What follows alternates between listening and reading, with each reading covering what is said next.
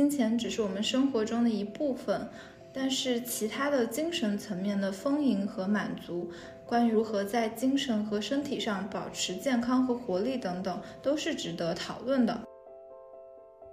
比如说，他会请保洁阿姨来家里做打扫。第二是他自己花钱买了一个很贵的床垫。其实那个时候我因为刚从学生时代出来，还是相对比较节俭的。然后我工作了很多年以后，我突然之间理解了这个行为。就我最近有研究一种食疗，就是按照二十四节气去做一些，嗯，比较符合身体的气血的菜。比如说最近是冬至了，我就会去炖一下羊肉汤，或者是小吊梨汤什么的。我的富养呢，在于是说。可能一开始我就不是一个典型的好学生，我就没有过对自己高标准、严要求。我有的时候不是特别在意他人的感受，嗯，你对我的感受和你的想法，这是你的课题，这叫课题分离。本期节目由瑞斯柏生发膏友情赞助，这是一个生产纯天然生发膏的新疆品牌，通过调制奥斯曼草。何首乌等珍贵原料，达到生发、固发、防脱、防止异形脱发等效果，为你的一头秀发保驾护航。富养自己的时候，别忘了富养自己的头发。想要查看更多产品细节的听友宝宝，欢迎打开 Show Notes 仔细查看哦。欢迎大家收听满地找钱，我是今天的轮值主播依林妹妹。今天我邀请到了一位特别嘉宾，是我很喜欢的播客主理人，将就一下的江旭，来跟我一起录这期节目。大家好，满地找钱的朋友好，我叫江旭，我这是第一次听到别人说这是我很喜欢的播客主播，因为在我以前的工作里面，我在跟作者或者嘉宾沟通的时候，我会跟对方讲，我确实比较喜欢对方的内容，然后如何如何。第一次站到这样一个算相对客体的位置，还有一些不习惯。嗯，可能一会儿就习惯了。新的一年龙年马上就要到了，所以就为了辞旧迎新，我邀请来了江旭，我们一起来讲一个主题，那就是如何在新的一年去富养自己。富养自己并不完全是关于金钱，更多的还是关于个人成长和发展。金钱只是我们生活中的一部分。但是其他的精神层面的丰盈和满足，关于如何在精神和身体上保持健康和活力等等，都是值得讨论的。本期节目，我们就会一同讨论如何在瞬息万变的世界里富养自己，更好的应对各种挑战和压力。爱自己是终身浪漫的开始。接下来就带着对自己的爱，一起来讨论一下如何富养自己吧。我觉得我特别喜欢这一期的主题，因为我其实不是一个特别努力的人。我妈就会跟我讲，我说你千万不要对自己太好，就你其实可以适当的在工作上啊各个方面要努力一下。嗯，就我父母觉得我自己对我对自己特别宽容，我对自己的标准其实相对不是那么高的一个人。嗯，我一直以来我一直以来其实都是这样的一个人，呃，所以我其实还挺想聊这个话题的。好呀，好呀。那你觉得富养自己这个概念应该怎么理解呢？我会理解的比较浅，就是对自己。更好一点。嗯，说到富养这个，我想到我自己大学毕业刚从大连去上海工作的时候，合租有一个室友，然后她是也是一个东北人，然后是在做新三板投行，是一个女生。当时她有两个行为，其实那个时候我因为刚从学生时代出来，还是相对比较节俭的。比如说，他会请保洁阿姨来家里做打扫；第二是他自己花钱买了一个很贵的床垫。但我当时其实是刚刚毕业出来，其实我家庭条件算。还不错，但是我刚去上海的时候赚的其实是比较少的，嗯，所以一直在合租的一个状态。然后我工作了很多年以后，我突然之间理解了这个行为。当时我会觉得，嗯，其实还挺就有点花钱，其实我可以自己做。后来我理解到，其实当他的工作比较忙的时候，他可以花很少的钱帮他解决生活中存在的一些问题，他可以把这个时间精力节省起来。这并不意味着说，呃，你完全都不做。比如说打扫这个问题，其实你可以花的时间相对更少，他自己有这样承担的能力，包括他的工作的需求啊，花的时间。第二是床垫这件事情，其实是为了让他更好的去休息，保持更好的精力。但当时大学刚毕业的我，其实是没有办法去理解这个问题的。嗯那个时候想法其实还是非常学生气吧。嗯，懂，就是有一种要量入为出的感觉。对，就是呃，有的地方能省则省，但是后来再看的话，其实有的地方不必省。嗯就是如果花钱了，其实能更好的帮你提效，然后你的精力会被更好的保护起来，去做更重要的事情。嗯，是的，是的。其实我觉得富养自己这个概念这么火，是因为身边其实有很多人，他们赚的钱挺多的，但是普遍都不愿意花，而是会去刻意的吃一些苦。可能就有一些年代，或者是呃有一些成长经历，就是大家被自己的父母穷养过。然后长大了之后，还是会有一种匮乏感，觉得这个好像是有一些昂贵的，这个是不合理的，然后就会想要去刻意的节省。其实我觉得长大以后会慢慢觉得，在自己力所能及的范围内去创造一些好的消费体验，其实是一个。嗯，刚你说到的维护自己的能量场，然后能够帮助自己提效的一个举动。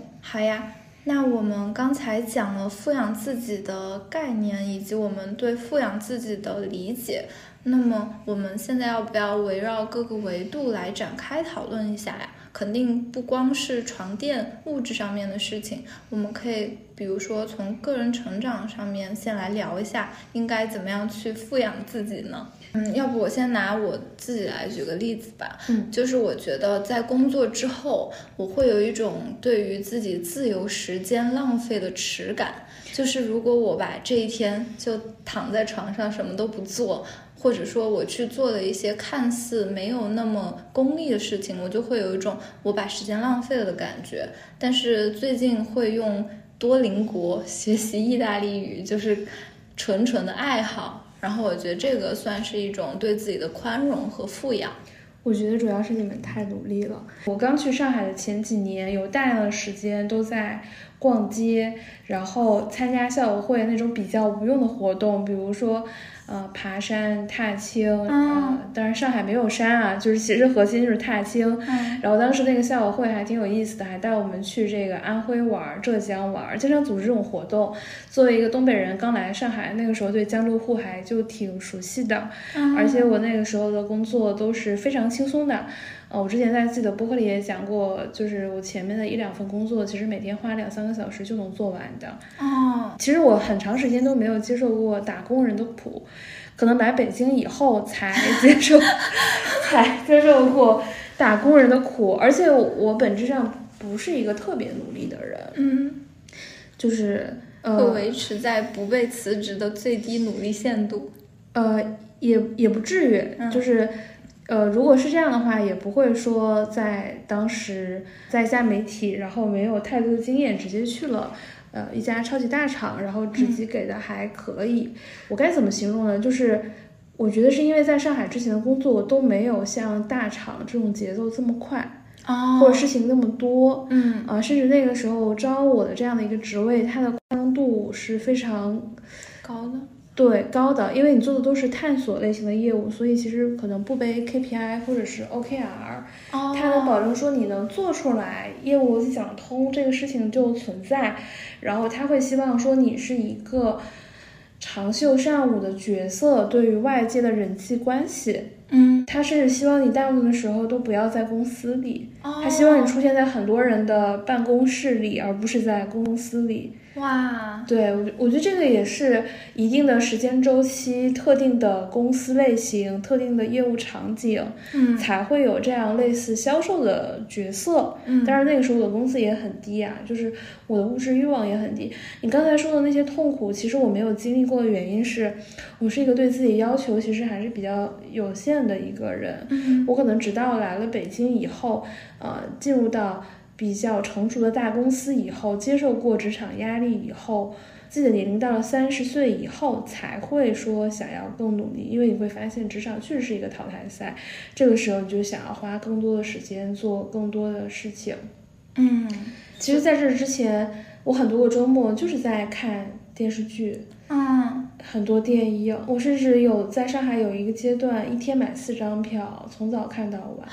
太幸福了，对那就是基本上把院线上所有的电影都刷遍了。，就大概有两三个月那样的一个时间，就每个周末都是这样度过的。呃，在之前的工作当中，其实是这样的一个状态。所以，就你说的这种没有，就是在那之前，我想说我在上海的时候，我学过唱歌，哦，对，然后我学过大提琴，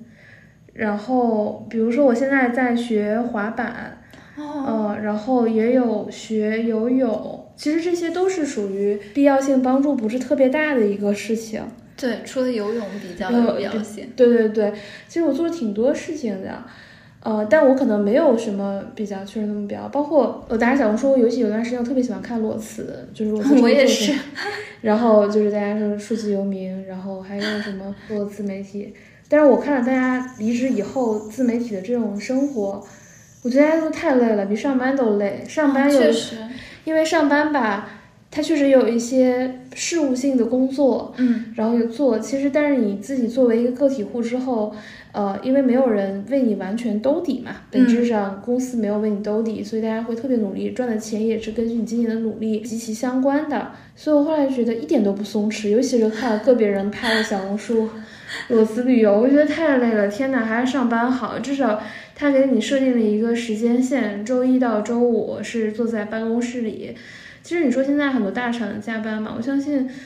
我就我所知道的，很多大厂加班没有很非常的厉害，它其实跟正常人下班时间差不多。有的事情其实你在家里处理就好了，就不会特别的辛苦。就像有一些非常夸张的，只存在于极个别的业务。然后周末的时候，大部分的人还是能够休息的，尤其这几年，呃，互联网发展可能没那么快了，我觉得大部分的时候还好。嗯，所以我觉得上班还是挺好的，就是普通人能选择的一个手段。就你刚才说的这个问题吧，我觉得有点像伪命题，对你来说。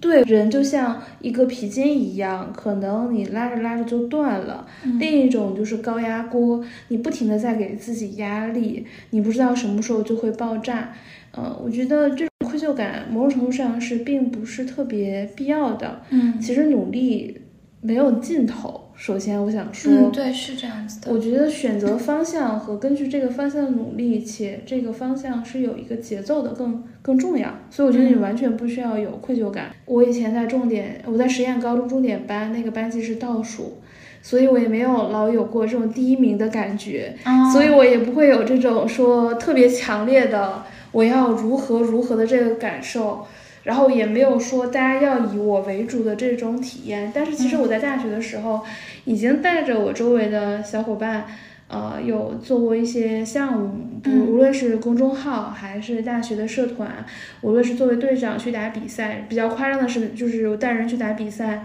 我是唯一不懂专业知识的那个人，我是负责把大家组织起来，哦，然后大家去完成这个项目。我说我作为一个队长，我的核心任务就是呃把大家从各个学院里面找出来，然后组织成一个队伍，然后嗯参加了这次比赛。再到其实后面第一份工作去了初创公司，也是完整独立带一个项目。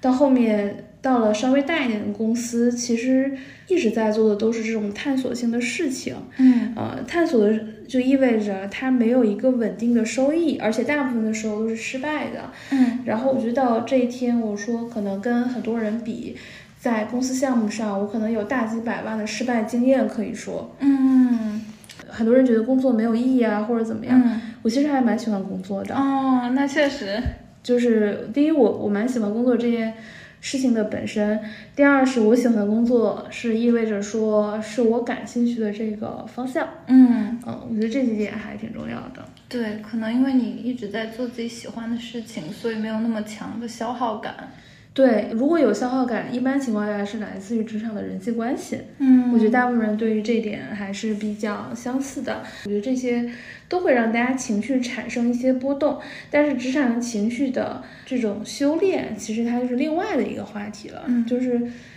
所以我觉得我的富养呢，在于是说。可能一开始我就不是一个典型的好学生，我就没有过对自己高标准、严要求，呃，特别如何如何有可能也在于我有的时候不是特别在意他人的感受。嗯这个不在意是在于你对我的感受和你的想法，这是你的课题，这叫课题分离，这是他的问题，不是我的问题。嗯那如果今天这件事情对我的目标没有帮助的话，那我觉得你的感受就是你的感受，对我来说是不重要。嗯当然，如果你的感受对我的目标产生一些影响，那我会把你的感受考虑到我的维度里。嗯，其实就是不要把自己活在别人的评价里面，然后做很多无关自己人生主线的事情。其实关于富养自己在个人成长方面的话，我觉得我还有一一一点小私心啊，就是我觉得如果能够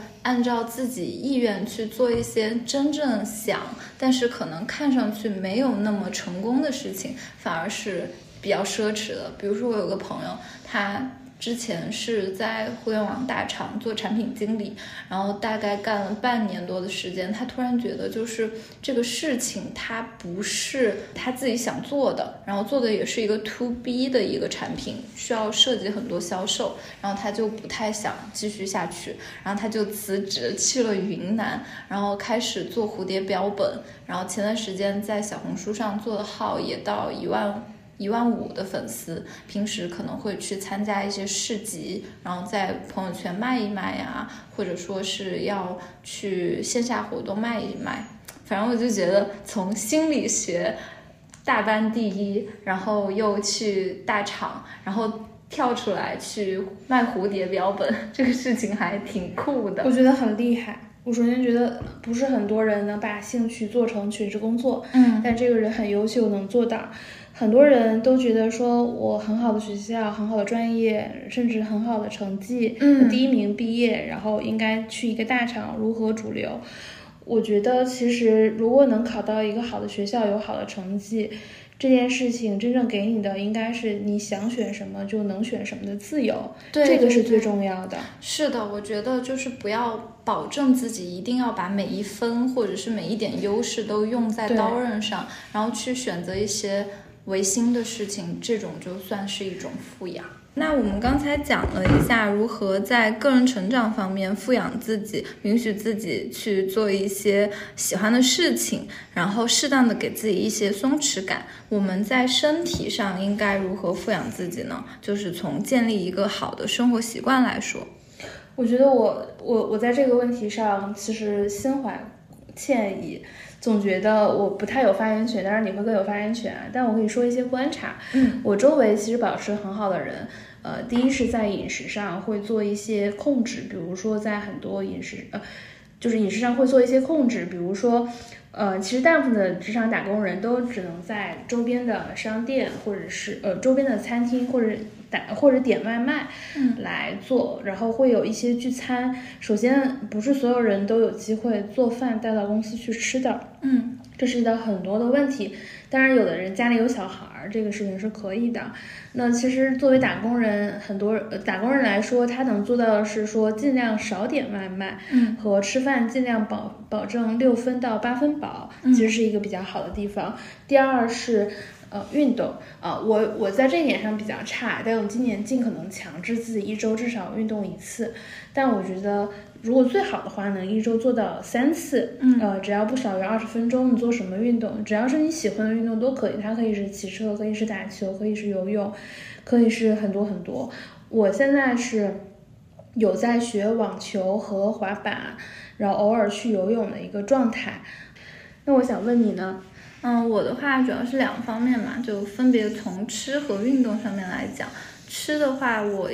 一开始工作的时候也是经常外食，或者说点很多外卖，然后其实这样对身体健康不是特别好。然后现在我就会选择在食堂吃配餐，就是很多公司食堂它可能会有那种你自己去选菜，然后来按照重量来计费的这种方式。然后这样的话，你就可以夹很多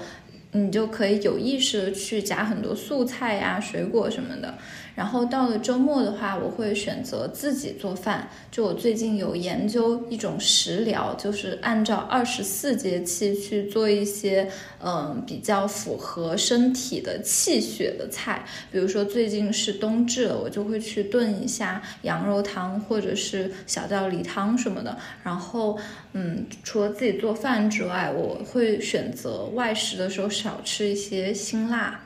然后在运动层面的话，我觉得一开始我是想要在工作中坚持每天运动，实操了一段时间了之后，发现会让我工作的状态不太好，会非常的疲惫，所以我现在就会选择尽量慢走，比如说在。嗯，下班之后跟自己的同事关系比较好的同事聊聊天儿，然后绕着工区走一圈儿，或者说是下班回家的路上遇到了某个商场，就进去自己逛一下。就是只要走够了一万步，我觉得还是一个比较充足的运动了。然后除此之外，我还买了运动类的游戏，比如说武力全开、健身环，能够让我用一个相对不那么反感的方式去保持这种好习惯。那我感觉你刚刚说的就是去打网球、滑板这种事情，就一方面可以去运动，一方面的话也是很有新鲜感的事情，而且会有一种学到新技能的获得感。对。可能我当时学的时候没想那么多，我只是觉得哦，我的思维模式很简单，嗯，就是我不是一个特别有计划性的人，我就是说哦，这个事情我喜欢，那就去做吧，啊，我可能是这样的一个思路的人，嗯，就就是可能做到一半，哦，这个事情还有这个风险，哦，我刚刚知道，但我觉得这个其实是不太好的，大部分其实很多时候还是要稍微计划一下的，嗯，但是你这个又体现了刚才那种富养，就是允许自己多做尝试。对，我觉得我是一个特别允许自己失败的人，就是不存在一定自己要成功如何。包括我爸妈对我的预期很低。嗯，我跟你讲一个，我别人的童年都在回忆是父母如何对自己严要求。嗯，我的家长是这样的。呃，其实那个时候我小的时候比较流行学一些业余爱好，比如说可以弹钢琴，然后可以拉小提琴，可以跳舞等等。我家里是允，如果我感兴趣会让我去学。嗯，然后如果说我不喜欢，就说太好了，我不需要交这个钱，那就不学吧。对，其实到长大以后还有点羡慕别人，突然之间就是给你拉个曲子呀，或者怎么样。嗯，我发现我因为从小都没有学学过这些东西，而看起来没有一个特别的爱好。嗯，但是感觉你现在也培养了很多爱好。对，都是一些浅尝辄止的爱好吧，比如说大提琴啊，比如说以前还学过唱歌呀，然后滑板和网球。我觉得就是随着年龄的增长，稍微多赚了一点钱，这些钱又并没有有效的攒起来，然后就多做了一些无用的事情。但我觉得某种程度上也是对一些小时候的心理的一些补偿，才会选择。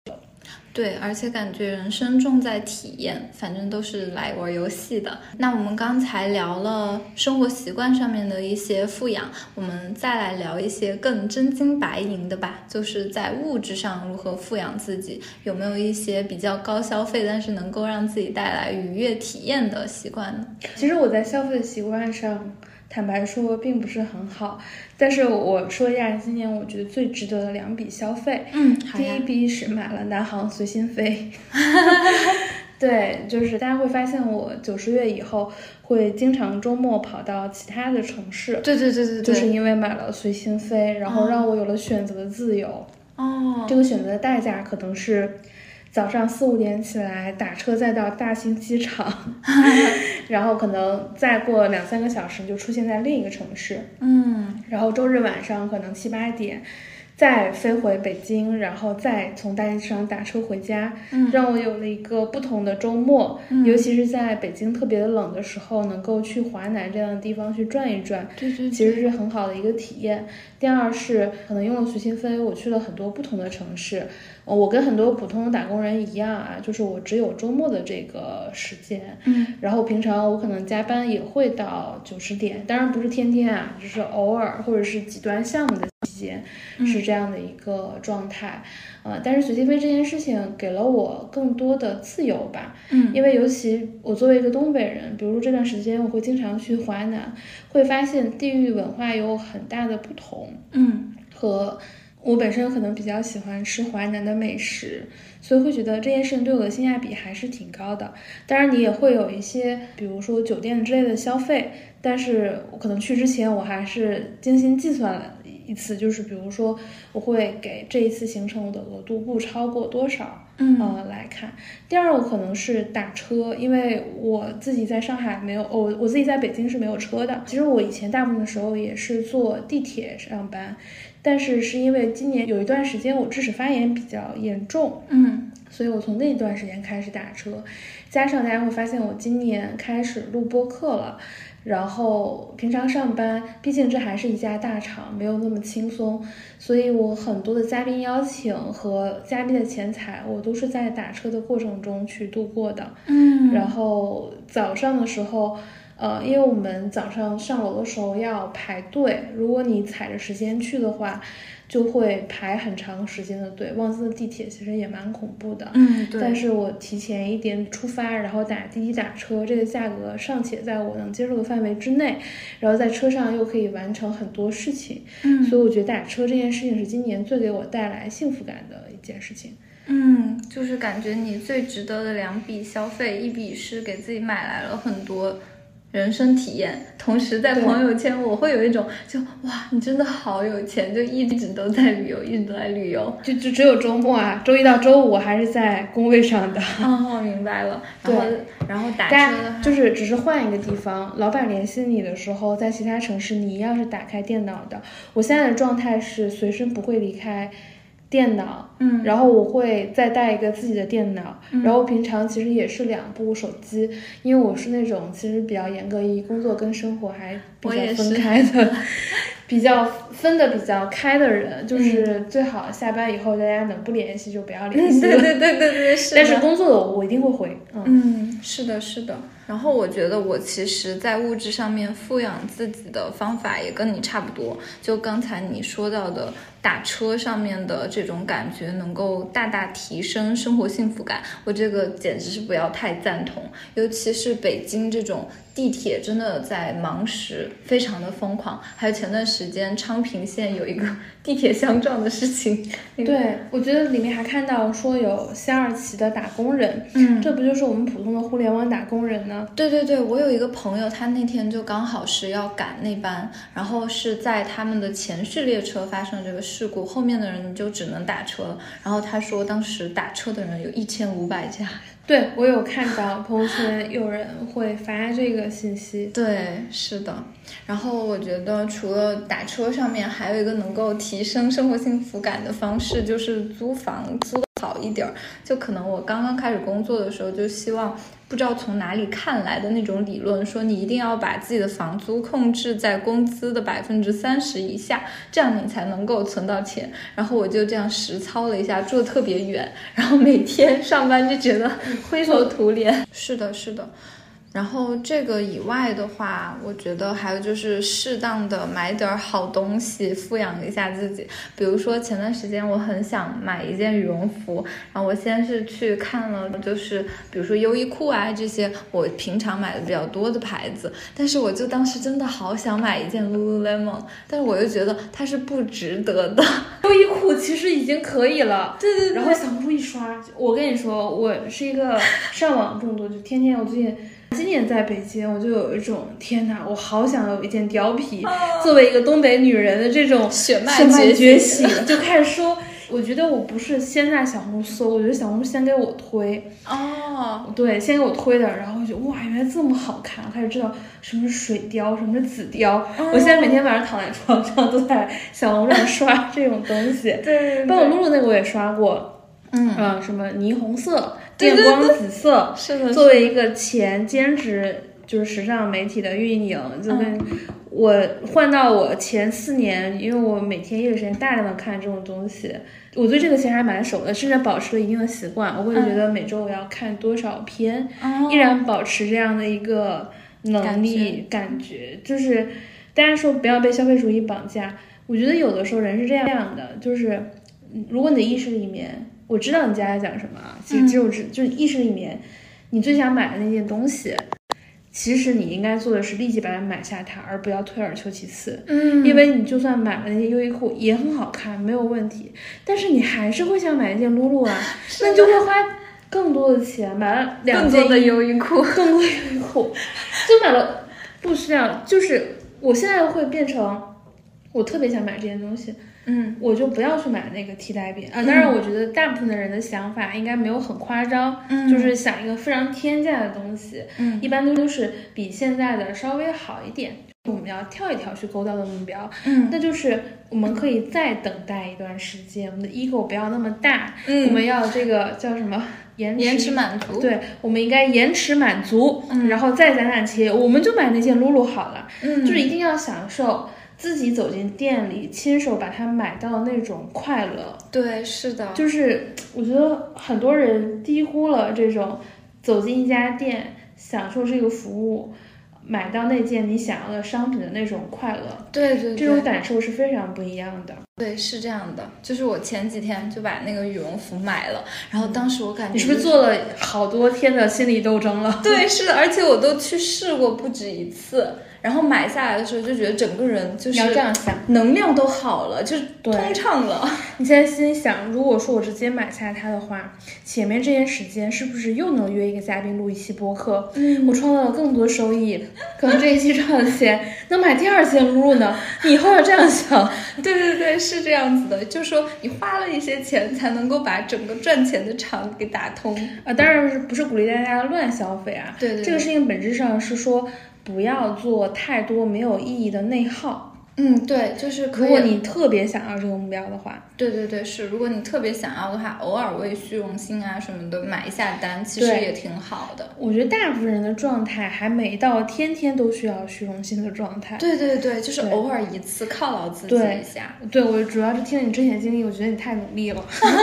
就觉得可以不要对自己太过严于要求。对对对，还有我看到你今天戴的这个珍珠非常好看。哦，我就跟大家说一下，我就要解释一下，这是一个快消品牌，四十九还是九十九之间。哦，那真的很划算，对对对挺，大家。看起来我东西很多，但实际上作为一个前在时尚媒体兼职过的人，我花钱也是有认。我虽然买了很多，但是也尽可能克制住别花那么多。哦，那我可能就是一个反例，就是我是会克制自己很久，然后突然到了某一个时间点，我想不行，我一定要花一笔大的。我我能问你一下，你的克制的原因是什么吗？克制的原因就是去年我有给自己立一个储蓄目标，就是希望能够存到多少多少万，然后包括我们的这个播客，我们的口号是陪年轻人存到第一个人生中的一百万嘛，所以我也是在往这个努力这个方向去努力，我觉得很好。但是差不多就可以了，还是要适度。对对，我觉得人有的时候不能把自己逼得太紧，就像拉皮筋，你如果拉得太紧，就容易断了。断了，对，或者是高压锅一直不停的给压力，它可能就会爆炸。但我还是很佩服，而且如果你真的能做到，也是要比很多人都厉害的地方，嗯这也是特别值得嘉奖的。嗯，谢谢。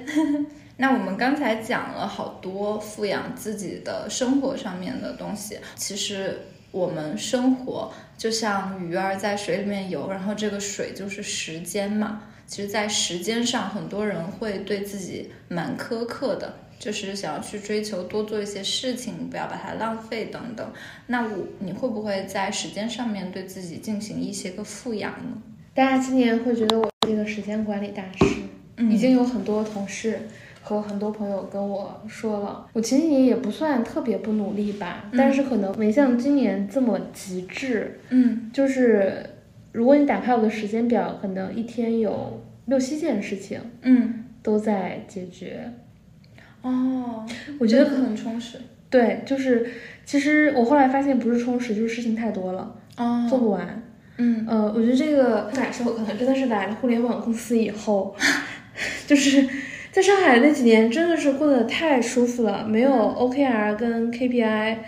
可能大部分的时候都很轻松。嗯然后到大厂的时候，就是上来就是最卷的大厂和最卷的那个业务，而且当时还是大小周，对当时的我产生了非常强烈的冲击。刚来北京，嗯就那个时候每天情绪其实都还比较差，嗯可能很长一段时间吧。后来包括也接受了一些挫折，可能到北京的第二份工作的时候，我做制作人这个角色就很像 PMO，你可以理解成一个项目经理，然后一个完整的项目是需要很多的事情，需要很多的环节和协同，会有你，会有嘉宾，会有供应商，会有呃其他同学，会有很多种类型的任务。然后他一定要赶在一个时间点上线，然后如何如何，包括在前面的那份工作当中，也是说一个月可能有多少位嘉宾的目标。那比如说为了十个嘉宾目标，我至少可能联系了五十人，然后我成功见到了三十人，然后承担也不能说成，也是完成拍摄的可能是。比如说十个人，一定是我是这样计算过这个量，嗯。才会这样去约，然后会这样去实际的落成，达到这个结果。我觉得这样的事情我可能练练习了两三年，从免费到付费的到业务量的目标，到我今年进行这样的事情，呃，第三件事情，嗯、大家觉得我可能录播客播的特别快，或者内容很多，很大程度上是因为之前的两份工作可能短时间高强度，嗯呃，会完成这样一个目标所带来的一个工作习惯。嗯，对我觉得练出来了。练出来，说一件事情只要做一两百次，我相信一定你至少是一个很成熟的。嗯对，所以我可能夸张的时候一天可能排六场。哦，就是那真的很能录。对，就不停的管理嘉宾的时间、场地、我的时间。大家可能看到很多嘉宾，我可能至少提前了四个月跟他说的这个事情，哦。但录可能是，呃，最近录，可能动态去看我们两个人的时间，包括能录到很多，也不是刚认识，可能我六七年前就认识这个人了，嗯我们一直都认识，嗯只是说，嗯，恰好有一个选题，我们录一录，所以这是我会可能看小的播客更新频率为什么很快的一个原因。嗯但为什么内容质量大家会觉得或者录音会有很多不一的情况？那在于是有的时候我可能是没有用我的专业录音设备，然后有的时候不一定在什么样的一个环境，然后这个问题又很想说。另外一个是内容做的不深的原因是我其实现在全职工作还有点忙，嗯。所以我只能说每天晚上抽出半个小时或者是一两个小时的时间嗯。来处理，因为我我作为一个正常的人类，我还是需要一些必要的休息休息，所以我就没有做得很重。我后面的工作会会更轻松，或者是换一个环境的话，嗯。我可能就会做一些比较深度长的，时长两到四个小时的节目。嗯对，我会更期待做这样类型的事情。嗯，我觉得还是很好的，就是你能够在比较忙的主业之余，还抽出了那么多时间，做了很高质量且高频的录制工作，然后也是你自己喜欢的事情。对，其实不是抽出时间，是牺牲了我过去的所有的娱乐时间。就比如说，我我可能真的在最近的半年只见过三四次和全职工作和录播课无关的人，哦，就是我几乎没有见过和全职工作和播客没有关系的人。嗯。就是等于我以前去年我已经玩遍了北京的所有的公园，嗯。可能周边什么各种景点，嗯然后可能前年主要是打开了北京各种网红店，嗯，你会发现我的档期其实一直都还是挺满的。对，我就感觉就是你是一个那种能量特别的充沛，然后做事情做的很极致的。就比如说你说你能够把公园，北京的公园都打卡完，我在北京待了七年半，我也没有打卡完。我妈跟我说，说我怎么听说，呃，会说我们嗯那个有老乡的小孩跟你同龄，嗯啊，我们那个时候呃流行管培生，是某管培生上过某某发布会，跟你嗯同龄某个学校，人家在北京除了公司和周边附近哪儿都没去过。哎，对对对对对，我我就就这种。他说怎么看你天天哪儿都去过？我说是，我说我说是啊，我说我这也不知道在北京待多久。对，嗯，确实，就是感觉你去年、前年把北京能够玩的都差不多都玩够了，所以说今年做自己喜欢的事情的时候，相对就没有那么多紧迫感，觉得我在北京待不了多久了，我一定要再去玩一下什么的。对我，我觉得另一种可能到一定年龄之后，你的这方面的兴趣也会下降，哦，就是会觉得啊，其实都没有那么强，要嗯如何如何。我觉得很多人会有什么，就是觉得社交圈狭窄或者怎么样。嗯我觉得我跟很多人工作不一样，嗯比嗯如说我大学的时候，我的微信好友就五千人了，哦所以我的痛苦一直是太多，哦，也不是太多，就是我其实也不怎么经常参加社交活动，比如说一起吃饭啊，呃，或者是什么聚餐，嗯但可能是因为我大学的时候就尝试做过一些项目，嗯所以我就本身就有很多联系方式，嗯加上以前我做过跟公众号相关的事情，然后我本身就加过一些什么 KOL 啊等等，然后加上我去媒体以后的工作一直以来都是对外 BD，嗯所以会导致我的微信好友一直都很多。嗯对，所以就我觉得很多人的那种什么对自己要求太高，我没有。首先我就不是一个好学生，第二是就是一些富养，我其实一直好像都在富养自己，因为我没有严格的计划，嗯然后一直都是这样的一个状态。嗯，其实我觉得你刚刚提到了一个概念，就是说我没有严格的计划，所以一直在富养自己，这个还挺对的。因为就之前我会列很多年度的目标，然后这些目标大多都是跟个人发展相关的，比如说要发什么论文，要入党，要怎么怎么样，嗯升职加薪。其实这种过程中就会让你的大多数时间都用来完成这些目标了，但对于你自己真正想做事情，对于你的爱好来说，其实有可能是更加背离的。我觉得这还可能跟接受的家庭教育有关。嗯呃，我大学刚毕业的时候考公务员没有考上，我爸第一年我从上海，我从上海回大连，然后我爸开车接我的时候就跟我说了一句话，他说：“江旭，如果你接下来准备去民企做工作的话，嗯呃，你应该想的是你接下来要做什么样的事业，嗯就是你应该跟我说，爸爸，我呃，应该跟我说说你需要什么样的支持，嗯然后你是卖煎饼果子也可以，你有一个自己的生产资料，嗯还是说你以后想要创业，创业去做一个什么样的方向？嗯无论是新媒体啊，还是做微商，还是卖保险，总之你要有一个自己独立的事业。呃，如果你没有想要做老板的想法，那你尽快找一个公务员考或者去事业单位。嗯可能这几年我的感受会更强烈，就是我觉得目标不应该是升职，当然我觉得我不是大厂喜欢那种高潜员工啊，嗯就是而是说我今天要做一个什么样的事情，任何的一份工作，任何一项的工作能力，都是我成为我这个目标的一个工具。嗯。就是我来来大厂，并不是说我核心升职赚钱，而是说他对未来我想做的那个事情，它可以是卖煎饼果子没有问题，就是你变得更会卖煎饼果子也可以，就是为这个目标而去服务的。我会把这件事情理解成目标，嗯，就我会认为我现在所有做的工作都是为了我自己设定的人生或事业目标而去服务的。嗯，就是你要成为什么样的人，想要做什么样的事业，而不是说大家都在为了这个目标努力，然后这个是世俗意义上来说好的，我就就这样去规划我的时间分配。对，其实我有的时候也不太知道世俗的好的是什么。嗯，对，其实我常常也会问自己，就是我可能也没有特别试图理解过这个事情本身吧。嗯但是如果你回头看我的很多选择，我觉得还挺主流的，也没有说特别不主流。嗯，我觉得我最近看了一本书，叫做《四千周》，就是里面有一个东西，我觉得说的还挺好的，就是他说时间不是某一种你拥有的东西，也不是某一种资源可以被使用或者是浪费，就是在时间上投入，得到一种心流、专注的体验。以及你做一些喜欢的事情和人，或者说像刚刚你说的为自己做事情，这种就是一种富养。因为我们来这个人生一共就四千周，然后把它用作像别人一样活，其实是一件很可惜的事情。对我现在会觉得时间是很宝贵的，嗯有的时候会问自己，今天做的工作，现在做的这份工作，主要是为了赚钱，还是为了实现自己的目标？当然有生存压力，核心还是要更要为了自己赚钱而去工作是的，是的。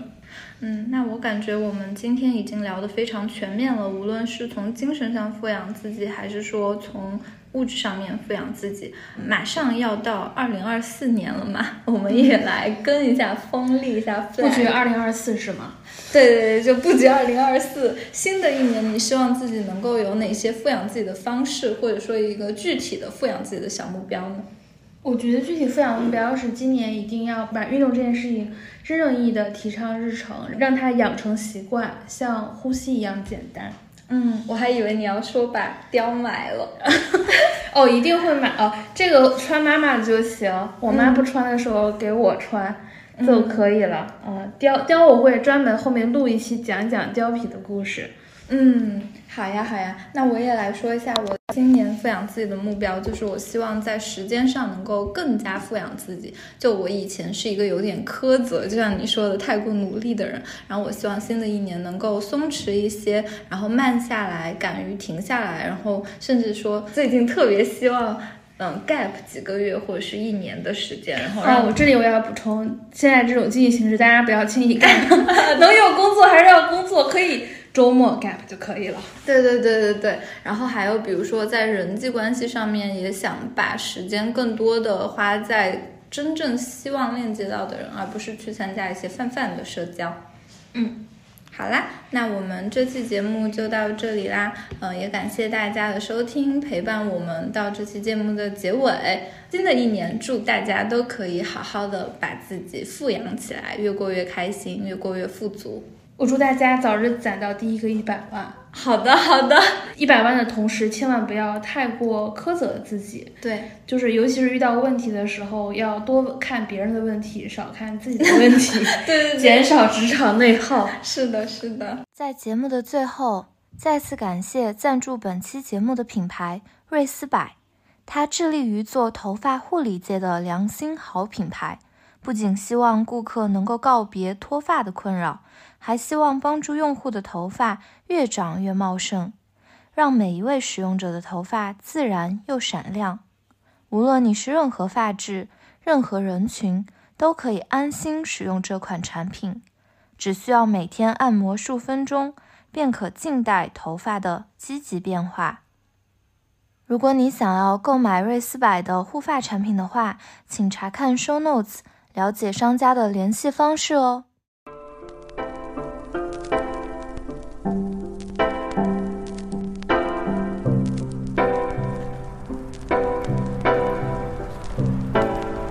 will not be seeing you again, perhaps for a very long time. I would like to sing for you now a love song.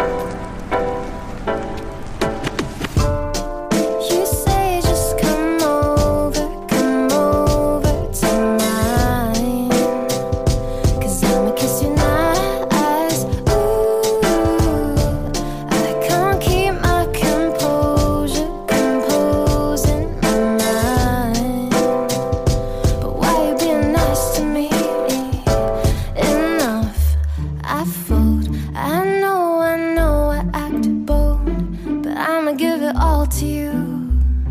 I'll let you feel the solitude. No self control. I, I overdose and drink you into comatose. Don't matter how much I boast, I crumble every time.